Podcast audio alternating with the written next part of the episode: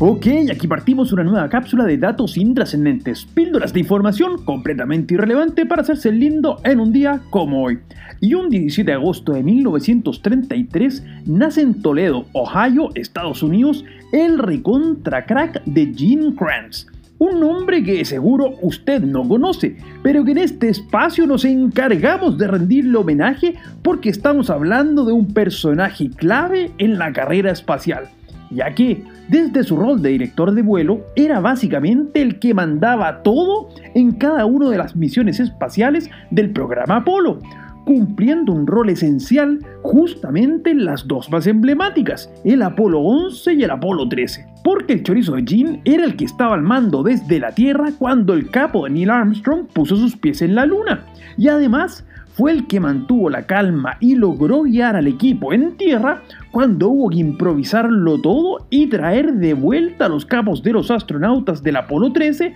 luego de que una explosión en la nave amenazara con dejarlos perdidos en el espacio. En definitiva, estamos hablando de un crack con letras mayúsculas, para quien el fracaso no era una opción y que fue capaz de ejercer en momentos de verdadera crisis un liderazgo absolutamente inspirador gracias a su carisma, extraordinario control e inteligencia características que no tenían ninguna de las ovejas y las gallinas que seguían en forma fanática al líder porcino en esa maravillosa novela de George Orwell publicada justamente un 17 de agosto de 1945 conocida en español como Rebelión en la Granja o alternativamente La Granja de los Animales.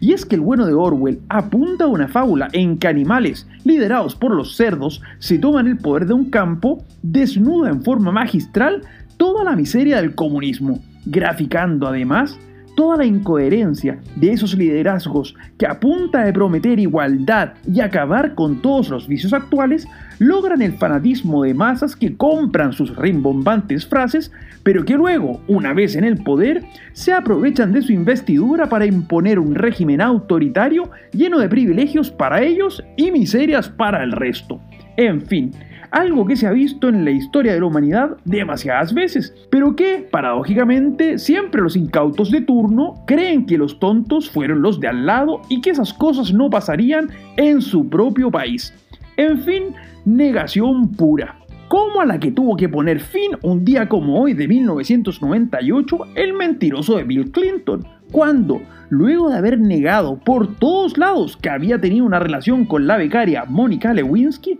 finalmente confesaría en un testimonio grabado ante el gran jurado de que había tenido una relación física inapropiada. Un eufemismo para aceptar una relación extramarital por la que Clinton estuvo a punto de enfrentar un proceso de destitución del que solo se salvó porque los dos tercios requeridos por la Cámara no se lograron gracias a que los de su propio partido, los demócratas, le prestaron ropa y, como suele ocurrir en estos casos, decidieron mirar para el lado pese a la contundente evidencia de obstrucción a la justicia y perjurio.